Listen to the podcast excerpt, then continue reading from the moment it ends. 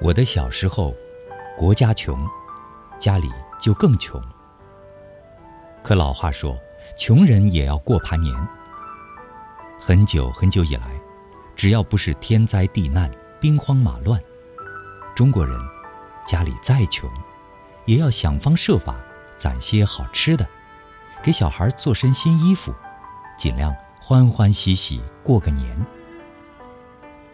其实，那时候大多穷人家，一年都在为过年做准备。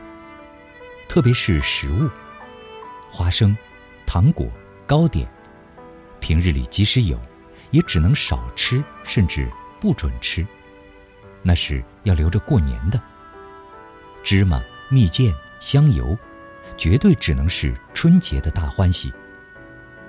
特别是为过年早早挂起的腊肉香肠。我总是吞着口水，天天望着他们，天天盼着过年的那一天。每当除夕团年饭即将开桌的时候，心里那种激动、渴望、快乐，长大以后的我，似乎再也没有过。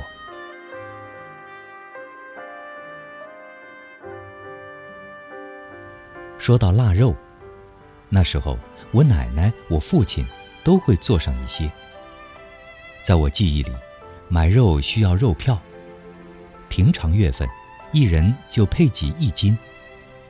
奶奶和父亲总是要从一家人可怜的几斤配给肉中省下一斤，积攒起来，一年也就有了十来斤，为的是过年前能腌上年夜饭中必不可少的腊肉。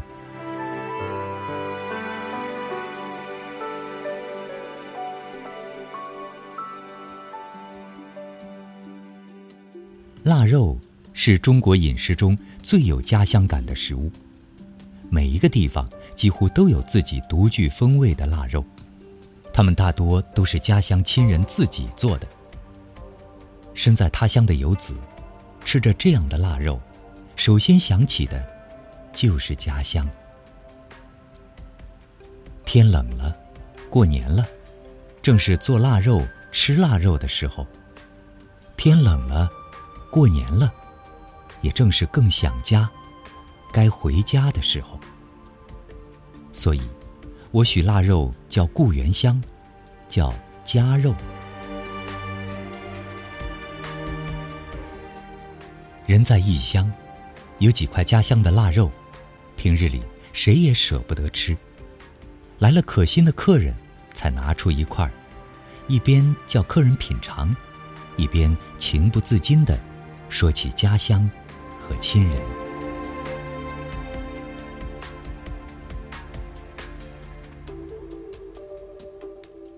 家乡气息和岁月风尘，使中国的腊肉历久弥香。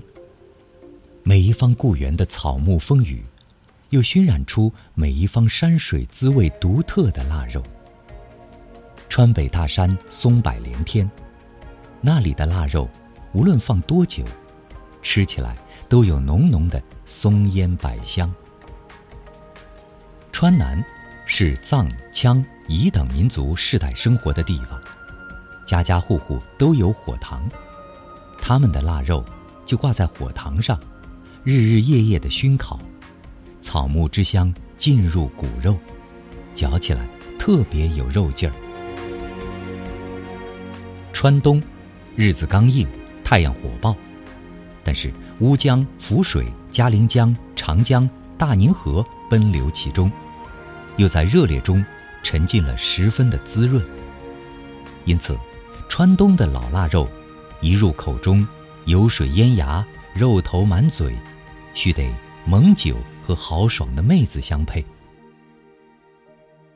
川西是温婉清秀的，一条岷江被天下闻名的都江堰。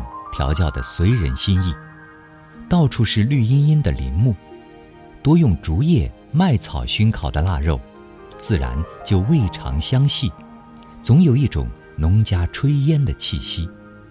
妙在口中的是那份轻轻袅袅。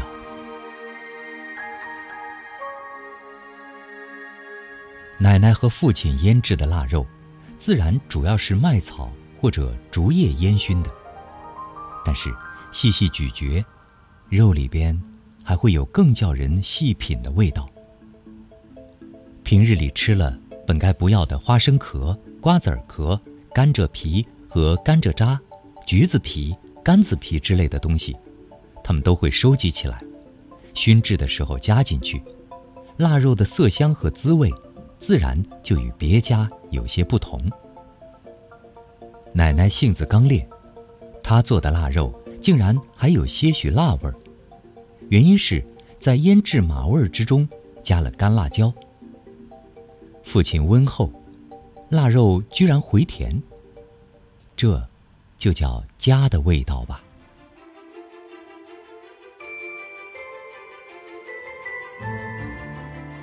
现在城里已经不能熏制腊肉了，买回来的几乎千篇一律一个味儿，更不可能吃出亲人吃出家的滋味来。我想，我们失去的。还不仅仅是腊肉的那点香醇吧。